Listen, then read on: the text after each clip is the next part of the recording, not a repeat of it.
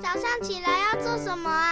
刷牙、洗脸，整棉被，还有要听《圣经》，好好听。大家好，又到我们一起读经的时间喽。今天要读的是诗篇第一百三十四篇，开始喽。耶和华的仆人，夜间站在耶和华殿中的，你们当称颂耶和华，你们当向圣所举手，称颂耶和华。愿造天地的耶和华从西岸赐福给你们。今天读经就到这里结束，下次要一起读经哦，拜拜。